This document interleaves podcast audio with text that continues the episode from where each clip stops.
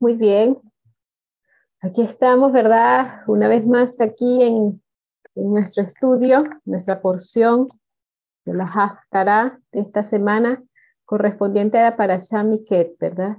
Y ahí veíamos ese Miket, ¿verdad? Al final, al culminar, al fin de, ¿verdad? Este, al pasar el tiempo, el Señor determina, ¿verdad? Hay un tiempo para todo y el Señor es el que está al control de todas las cosas y decide cuándo están allí. Así que el, el, texto, ¿verdad? De Bereshit 41.1 decía, al cabo de dos años Faraón tuvo un sueño y le pareció que estaba junto al Nilo. Y allí, al cabo de dos años, recordamos dentro de toda la parte de que, de que estábamos viendo eh, Yosef, ¿verdad? Y en otros años anteriores hemos hablado.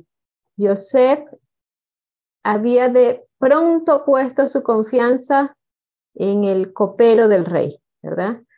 de pronto había pensado que alguien podía ser quien le ayudara, quien le diera la oportunidad, quien, quien fuese ese intermediario.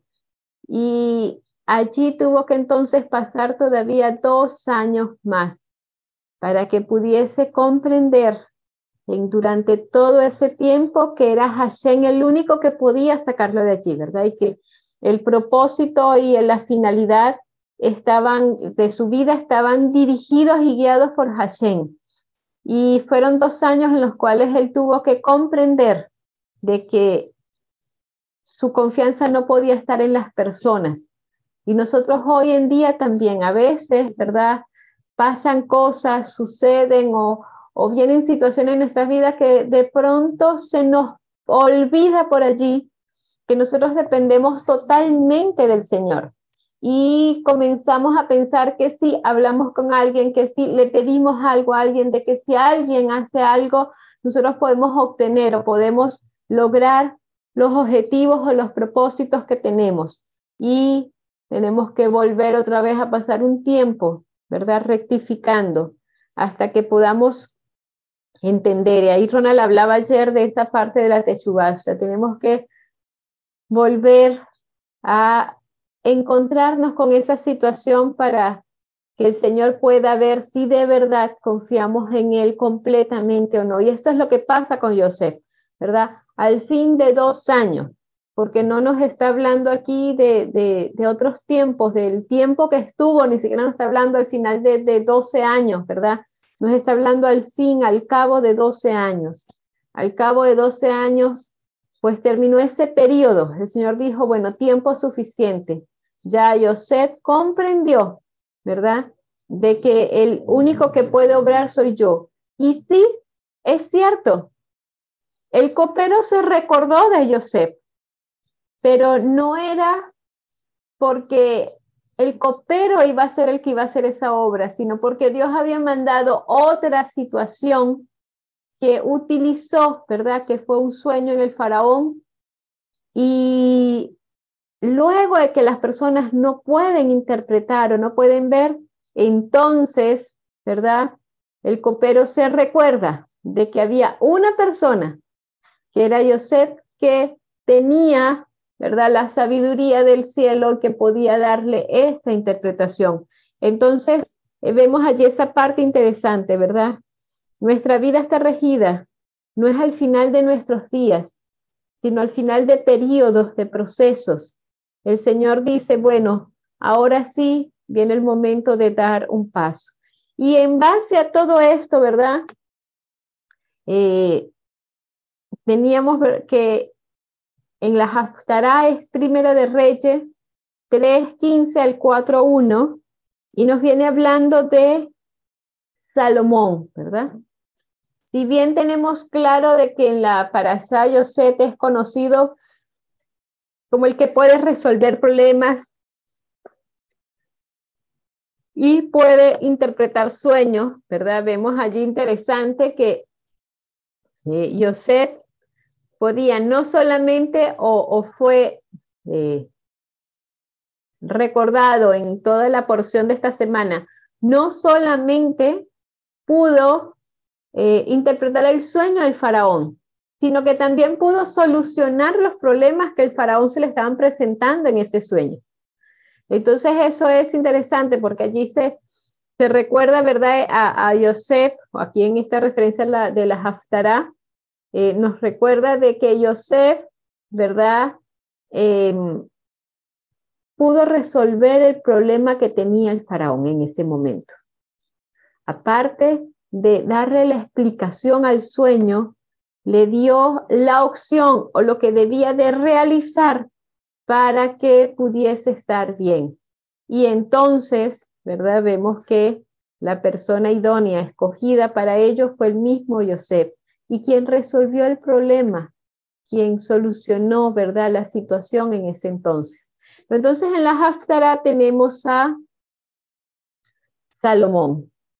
En el libro de Ahí, Primera Reyes, ¿verdad? 4.29 nos viene hablando de qué dotó el Señor a Salomón. Y en el verso 4.29 dice, Dios dotó a Salomón de extraordinaria sabiduría y prudencia, anchura de corazón como la arena del mar. ¿Verdad? sabiduría y prudencia. Y también esa anchura de corazón, ¿verdad? Ese, ese espíritu bondadoso, amoroso que podía tener, que, tuvo allí Salomón. Allí Salomón, ¿verdad? Viene a colación aquí en esta parte, porque Joseph tenía sabiduría también de lo alto. Tenía prudencia también. Y, tenía estas características, ¿verdad? Que tenía aquí Salomón. Y esa sabiduría lo llevó a él a hacer un trabajo excepcional y maravilloso en Egipto. Siete años porque, mm, imagínense, Yosef no estaba dotado en conocimiento de reino, no había sido preparado para ello, no había crecido en un ambiente donde se le indicara qué hacer, cómo hacer, cómo actuar, ¿verdad? Cómo proceder.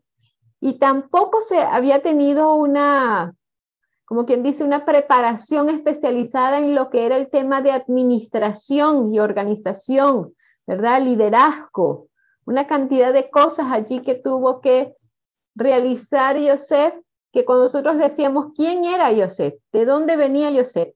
Yosef venía, ¿verdad?, de, de, de ahí del, de haber estado viviendo, aprendiendo en la parte allí eh, con su padre, bueno, desde Labán, ¿verdad? Después viene a Canaán, allí se establecen, pero ni siquiera se habla de que había estado, no sé, liderando la casa o en los comercios, pero el Señor dotó a Yosef entonces es cuando allí vemos, no tenía las herramientas humanas que se requerían o se requieren para una persona para poder estar en el lugar donde él se encontraba.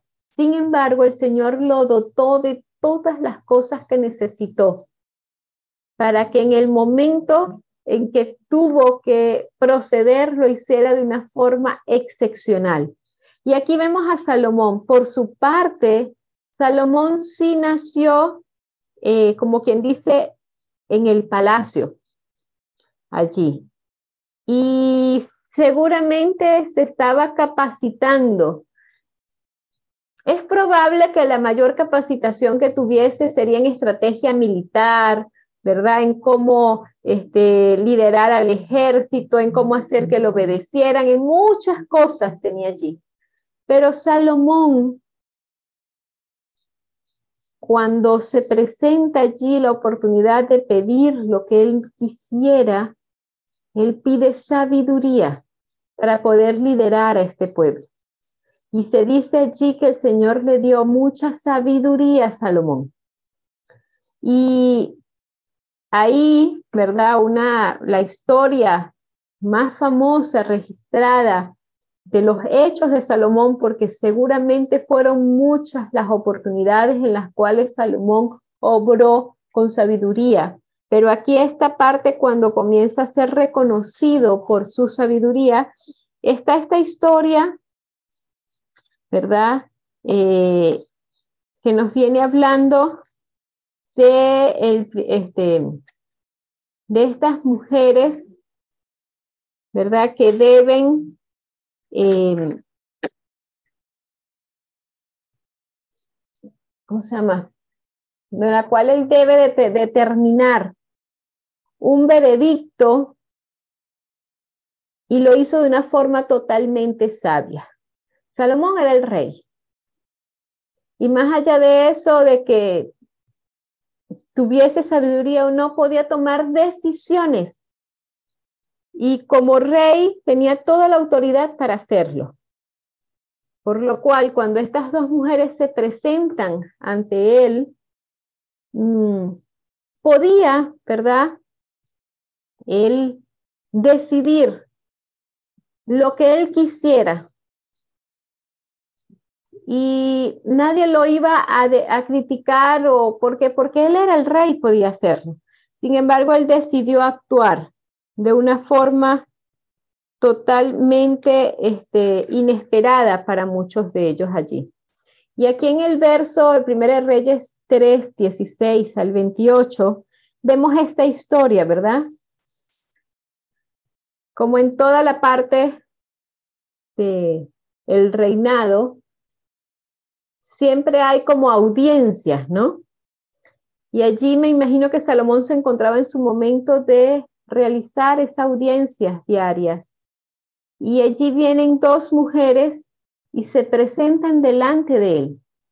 Estas mujeres, ¿verdad? Eran rameras y vienen por una situación particular que hemos escuchado, ¿verdad? Las dos habían tenido un bebé, cada una había tenido una diferencia de tres días una de la otra. Y vivían allí juntas en la casa y pues se presenta una situación muy particular. Uno de los hijos había muerto, pero el tema de todo esto es que la madre del hijo muerto había cambiado a su hijo por el hijo vivo. Y, y nosotros decimos, bueno, los bebés cuando están pequeñitos, casi todos como que se parecen, pero la mamá conoce a su bebé. Seguramente conoce características, lo vio, lo admiró, lo observó, ¿verdad? Y, yo pensaba cuando leía ahí el, tema este, para hoy, pensaba, este, ¿y qué haría la, la persona con la ropa? También le cambiaría la ropa que tenía uno y otro. Este, o eran todas las ropas eran iguales porque tenían, tienen que tener alguna diferencia, características, ¿verdad? Este, ¿Cuánta planificación hizo esta mujer? que pierde al hijo, que tampoco es como que lo quisiese mucho, porque al final de la historia vemos que tampoco es que tuviese un amor maternal, pero no sé, no quería ser juzgada, no quería ser criticada. Eh, ¿Qué era lo que pasaba allí? Tuvo temor, ¿verdad? Y hace ese cambio de bebé. Y luego, ¿verdad? Se presentan allí y esta mujer sigue manteniendo de que ese era su hijo, y, cómo hacer. En ese tiempo difícilmente había lo que se llama hoy en día conocido como las pruebas de ADN, porque si no, bueno, un juez dice, mira, esto es sencillo, vamos a hacer una prueba y vamos a determinar quién de las dos es la madre. Así que, ¿cómo se sabía un bebé pequeñito, parecidos uno de otro, como la palabra de una mujer contra la otra? ¿Cómo determinaban? No había más nadie allí.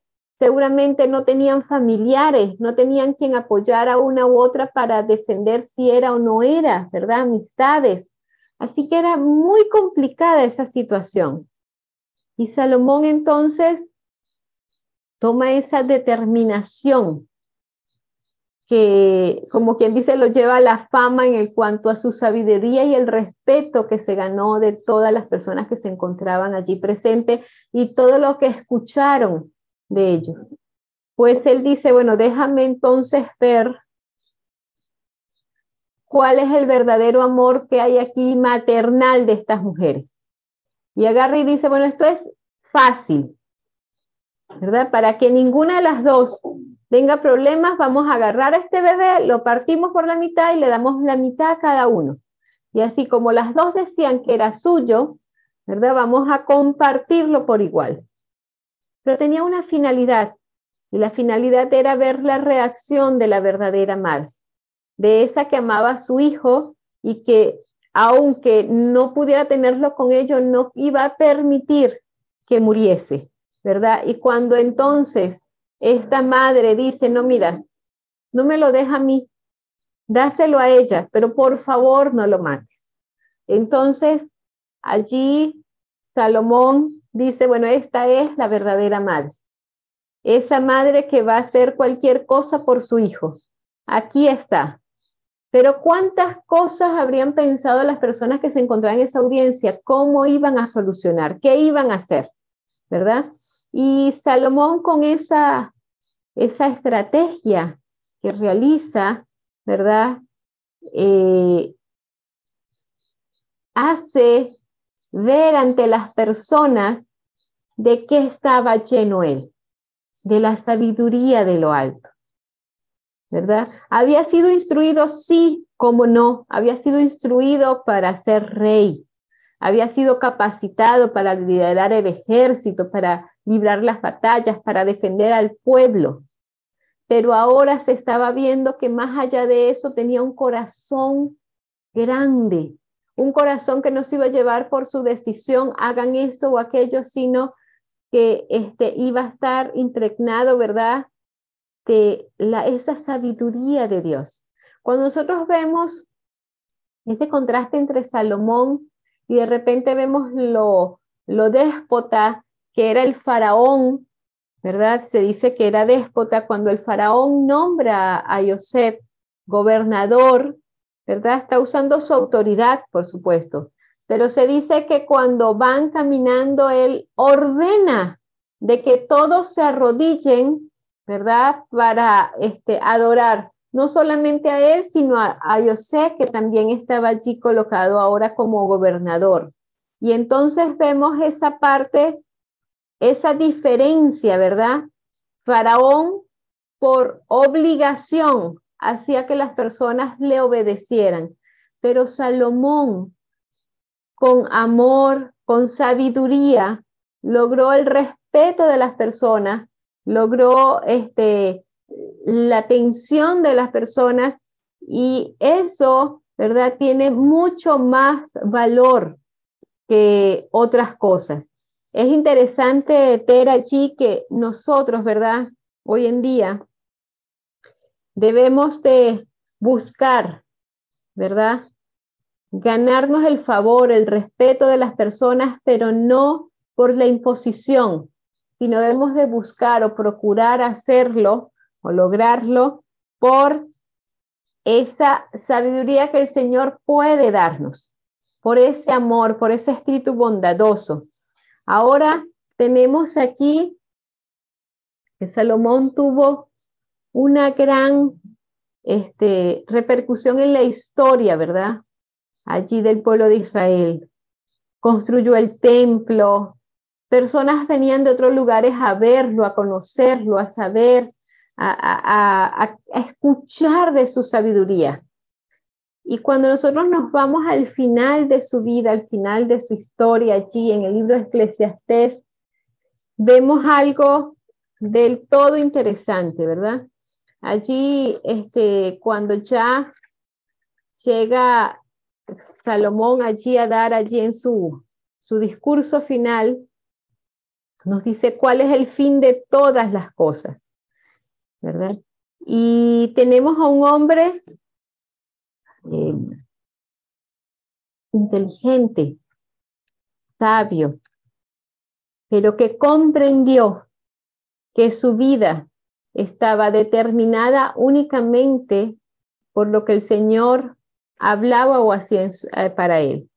Allí en el verso, en el libro de Eclesiastés 2, el verso 13, ¿verdad? Y 14, nos dice, el fin de todo el discurso este, venera a Dios y guarda sus mandamientos, porque esto es todo el deber del hombre. Porque Dios traerá toda obra a juicio, incluyendo toda cosa oculta, buena o mala. Qué interesante esta parte aquí que nos viene hablando eh, Salomón en este texto.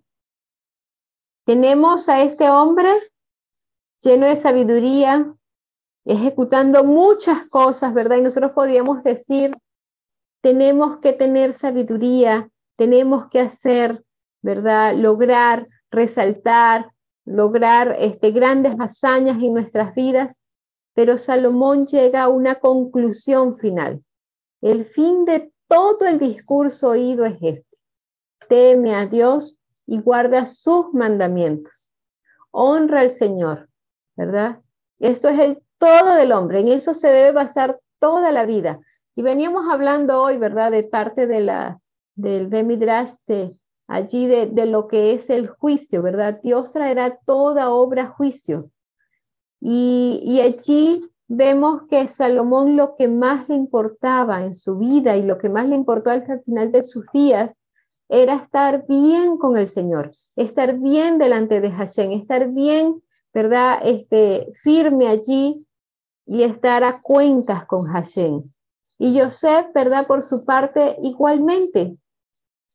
Mucha oportunidad tuvo él de seguir sus propios pensamientos y sus propios eh, caminos. Había sido eh, enviado lejos de la casa de su padre. Había, este, estaba, ¿verdad? Solo, y más allá de que estaba solo, era esclavo por lo cual era normal decir, bueno, tengo que obedecer a lo que me piden, a lo que me dicen que haga acá. Y, y cuántas veces él tendría la oportunidad o esos pensamientos entre decidir ser fiel o no ser fiel. ¿Cuántas veces el enemigo le pondría delante de sí, verdad? Esa, esa parte, o sea, tienes el poder de decisión. Estás aquí solo. Tus hermanos te abandonaron, te vendieron como esclavo, ¿verdad? Tu padre piensa que estás muerto. Estás aquí en un lugar donde no tienes poder ni decisión, así que puedes hacer cualquier cosa. Sin embargo, él decidió lo mismo que Salomón está diciendo. El fin de todas las cosas es temer a Dios y guardar sus mandamientos. No importa en la situación en que se encontraba, no importa la situación que nos encontremos, en que estemos, eh, si nos, qué nos ha pasado, ¿verdad?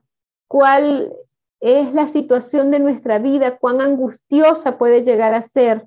¿Verdad? ¿Cuándo va a ser el fin de todas estas cosas? Podemos preguntarnos. ¿Cuándo va a pasar todo esto?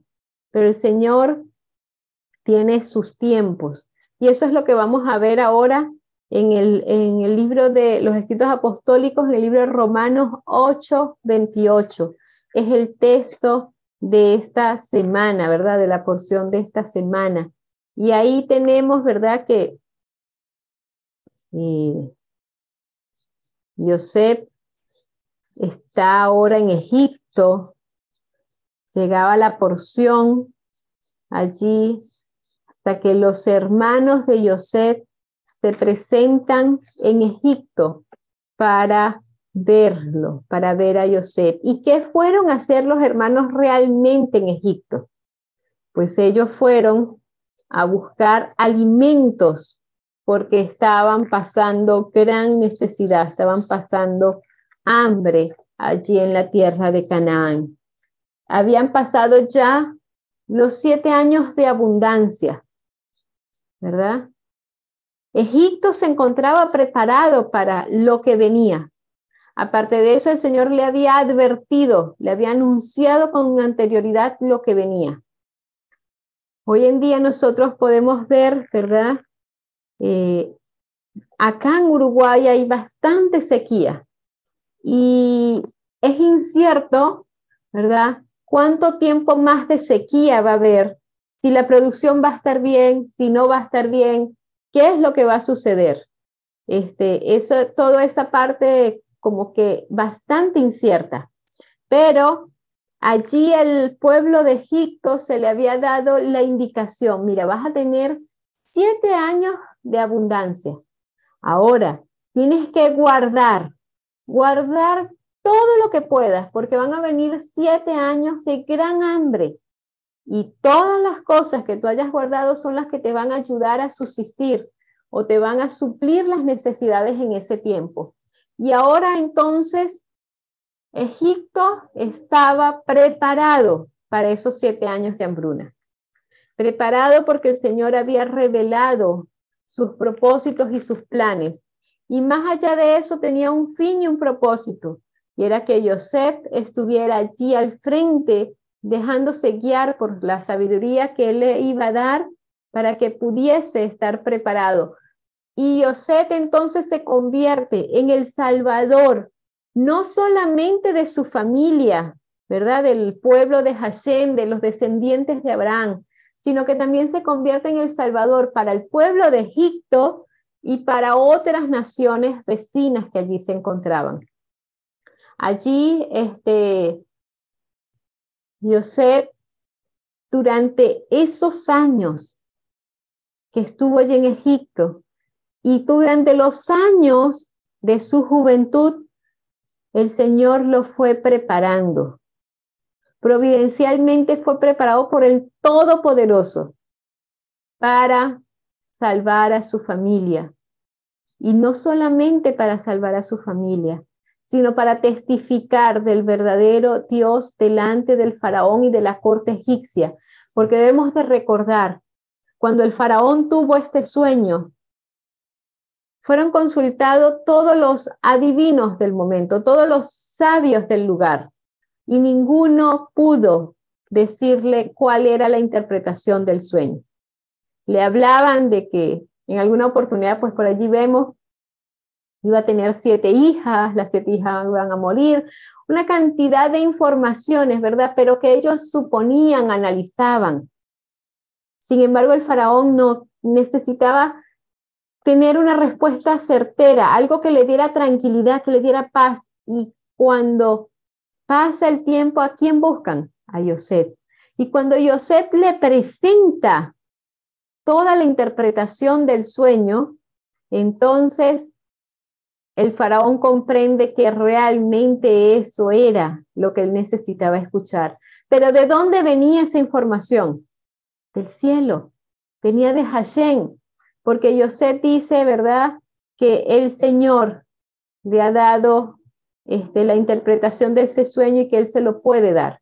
Y no solamente el faraón tuvo que reconocer que la sabiduría que tenía Yosef provenía de Hashem, sino todos los demás que están allí porque cuando incluso se propone a quién vamos a colocar, seguro había muchas personas para colocar.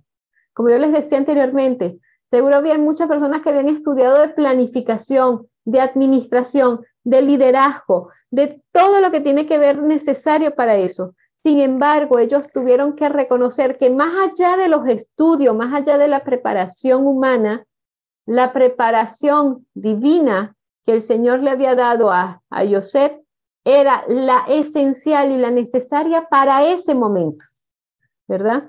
Aquí vemos entonces la parte que vemos en, en el libro de Romano, ¿verdad? El verso 8, 28, que dice lo siguiente. Sabemos que todas las cosas obran para el bien de los que aman a Dios, los que han sido llamados según su propósito. Yosef llegó a entender que todas las cosas, todo lo que estaba aconteciendo, todo lo que estaba sucediendo, lo que le había pasado antes de llegar a Egipto, durante su estadía en Egipto, ayudaban para el bien y cumplían el propósito que el Señor había llamado. Este texto, ¿verdad? Para nosotros tiene que tener ese significado especial todas las cosas que suceden a los hijos de Dios, a los que amamos a Dios, es para bien, ¿verdad? Cada uno de nosotros seguro podemos experimentar y hemos experimentado momentos difíciles sin saber por qué Dios permite que suceda una prueba, ¿verdad? este, tan compleja, pero es posible que después del evento podamos encontrar, entender el bien de todas las cosas. Hay, hay, oportunidades en que no logramos em, determinar cuál era el bien, pero seguramente en el futuro vamos a poder ver y entender cuál era el bien de todas estas cosas. Ahora, allí, este, Esther, en diferentes situaciones, no entendieron por qué les tocaba vivir situaciones tan complejas, pero confiaban en este texto. Sabemos que todo tiene un propósito, que todo obra para el bien de los que aman a Hashem. Allí vemos que hay una parte interesante que nos viene hablando de los escritos apostólicos, también refiriendo la parte de Asenat, la esposa de Yosef, ¿verdad? Ella era hija de un sacerdote pagano. Pero el testimonio de Yosef, porque estamos hablando de esa parte, ¿verdad? De esa fidelidad, de, esa, de ese compromiso, de, esa, de ese texto que decía eh, Salomón, ¿verdad? Al final de allí del libro este es el fin de todo el discurso este, teme a Dios y guarda sus mandamientos.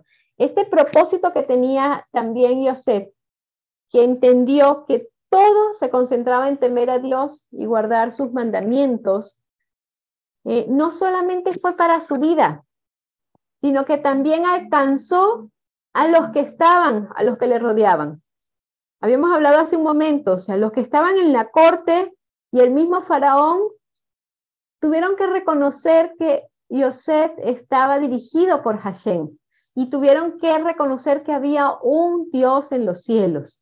Ahora, también todo ese testimonio y toda esa determinación que él tenía, toda esa vida que él tenía de Yosef, hizo una influencia tan grande en Asenat, que era su esposa, ¿verdad? Que logró a ella volver su corazón al verdadero Dios. Y habíamos hablado tal vez en alguna oportunidad, ¿verdad? ¿Quién criaba a Manasés y Efraín. Seguramente Asenat era la que más estaba en casa con ellos. Yosef estaba trabajando incansablemente por durante esos siete años y los siguientes, ¿verdad? Porque todos los planes se llevaran conforme a lo que el Señor había hablado allí. Almacenar el, alimento en los graneros, luego en esa distribución, en ese cuidado, ¿verdad? Que tenía allí sus responsabilidades eran muy grandes. Difícilmente Yosef estaba día y noche con sus hijos. Seguramente en tiempo del día pasaba con ellos. Seguramente realizaba las oraciones y todos lo, este, los rituales hebreos que él sabía allí, que él había eh, aprendido con, con sus padres, con sus abuelos. Y allí vemos que encontramos a dos líderes del pueblo de Israel, a Efraín y Manasés, criados por una persona, hija de paganos, ¿verdad? Que adoraban a otros dioses, pero que creyó en el Dios de Yosef. ¿Cuánta influencia tenía Yosef? Fue un testimonio no solamente para los que lo rodeaban, sino para su propia familia. ¿verdad? A veces nosotros nos concentramos en alcanzar a otros y la familia queda de un lado, queda descuidada. ¿Qué pasó con los años? Cuando Jacob llega, se encuentra un Efraín y Manasés totalmente diferente a la que era la costumbre de esta familia, ¿verdad? Esa rivalidad entre hermanos se acabó con Efraín y Manasés. Si nosotros recordamos este, Yacot hace un cambio en la bendición de Efraín y Manasés. Sin embargo, eso no fue motivo de rivalidad, de molestia, ¿verdad? De peleas. Y allí entonces Jacob, que estaba probando, ¿verdad? Se, se, dio cuenta de que allí culminó esa rivalidad, ese, ese mal, esa, esa competencia que había entre los que eran sus hijos, ¿verdad? En lo que fue él con su hermano, en lo que sería la parte de, de Isaac e Ismael, ¿verdad? Toda esa separación, toda esa diferencia. Aquí se rompió eso, Efraín y Manasés. Pero cuánta influencia tuvo su madre allí. Hoy en día, cuando nosotros encendemos las velas del Shabbat, ¿verdad? Esa oración para los niños es que sigan siendo, que sean como Efraín y Manasés, que vivieron en una cultura totalmente pagana, pero que se mantuvieron fieles y firmes a las enseñanzas del verdadero Dios, ¿verdad? A través de las enseñanzas que su padre le había inculcado, le había pasado. Qué importante es eso, ¿verdad? El Señor nos ayude a nosotros también a ser como Efraín Manasés, que vivimos en este mundo de pecado, de maldad, de sufrimientos, de dolor, pero que podamos mantenernos fieles y firmes, a pesar de estar en medio de toda esta corrupción y de toda esta maldad. Así que, como estábamos viendo, ¿verdad? Todas las cosas, todas las cosas obran para el bien de los hijos del Señor. Puede ser que hayan algunas situaciones, ¿verdad? Que se nos presenten que por allí no era lo que el Señor esperaba para nosotros, pero el Señor va a convertir todo en un bien para nosotros. El Señor va a hacer que todas las cosas sean un bien. Y como todo es para bien, solo podemos decir Baruch Hashem, alabado sea el Señor. Baruch Hashem por todas las cosas que nos suceden. Puede que en este momento sean incomprensibles para nosotros. ¿Por qué tanto? ¿Por qué hasta cuándo vamos a tener que estar? Pero si tenemos esa misma percepción que tuvo José, todos los eventos ayudan para bien.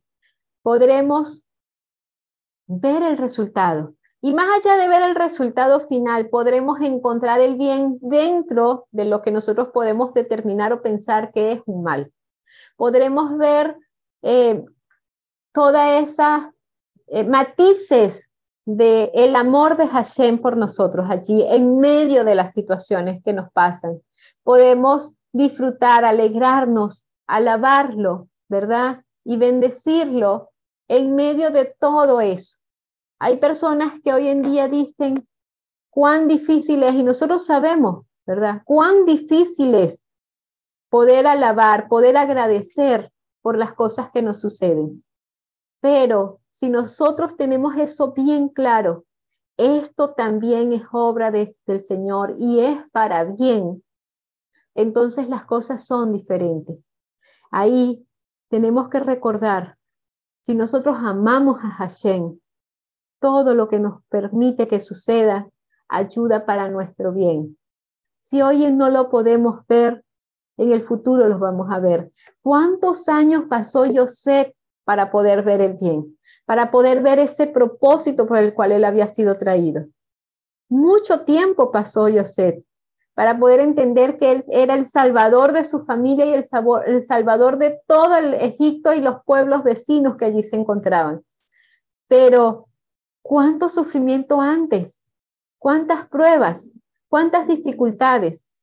Sabemos que cada vez que vamos avanzando en las pruebas, que vamos superando situaciones, el Señor nos va poniendo mayor responsabilidades.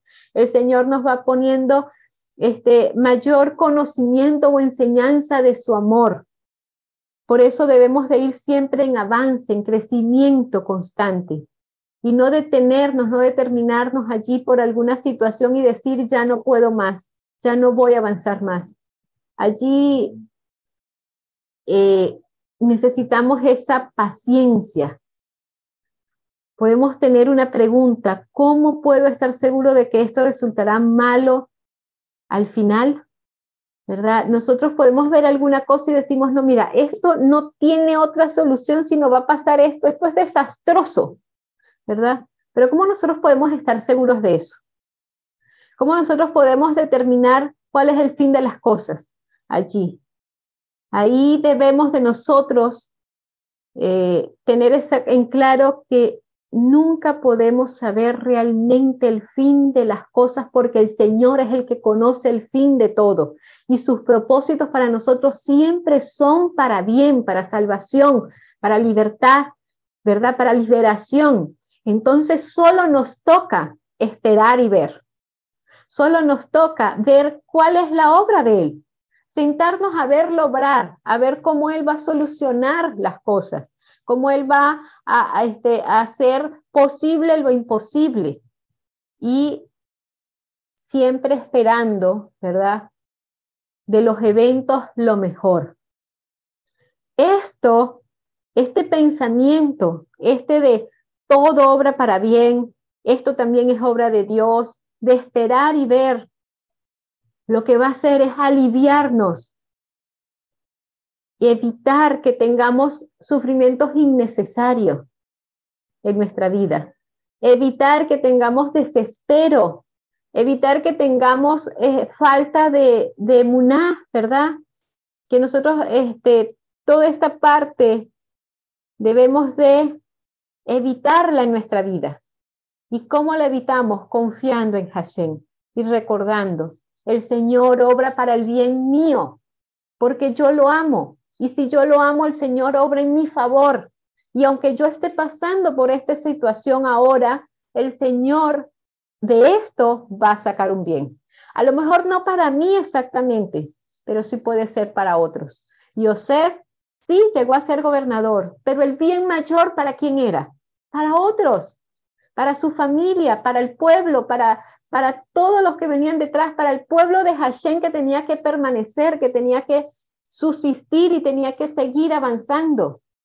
A veces nosotros solo esperamos el bien de nosotros mismos, pero a veces a través de nosotros podemos ver el bien de los demás. Ahí cuando veía esto recordaba, ¿verdad?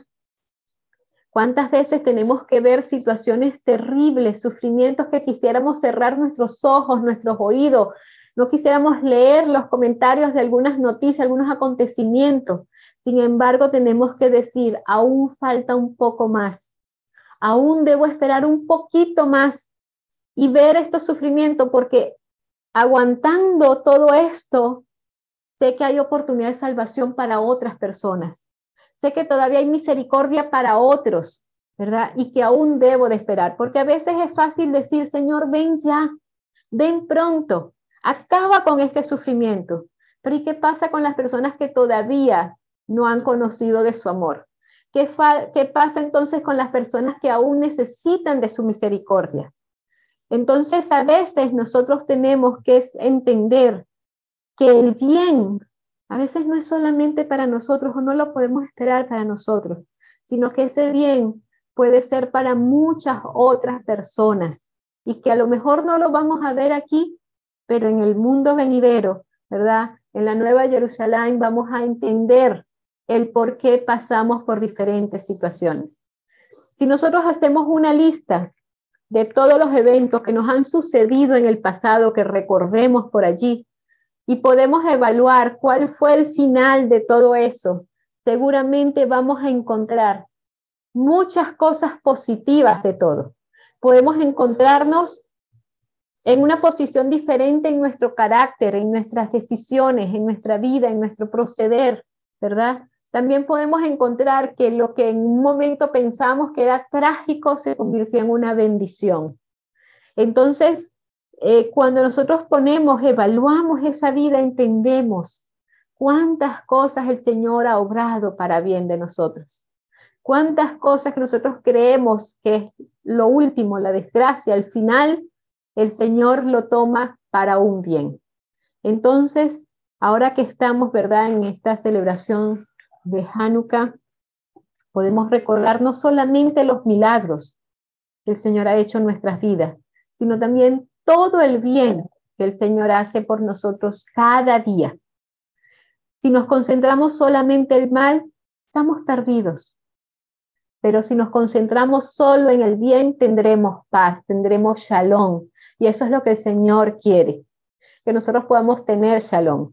Recordemos esta vida de Joseph, recordemos los consejos de Salomón, recordemos la vida de Esther, recordemos estas grandes personas que persistieron fielmente en sus principios y persistieron fielmente en el temor y en la obediencia de Hashem y vimos resultados. Y eso mismo va a pasar con cada uno de nosotros. Que el Señor nos bendiga, que nos ayude a poder tener una vida, unos días de shalom, ¿verdad? De poder tener, ver más las bendiciones que el mal que nos rodea. Que podamos tener una feliz tarde de Shabbat.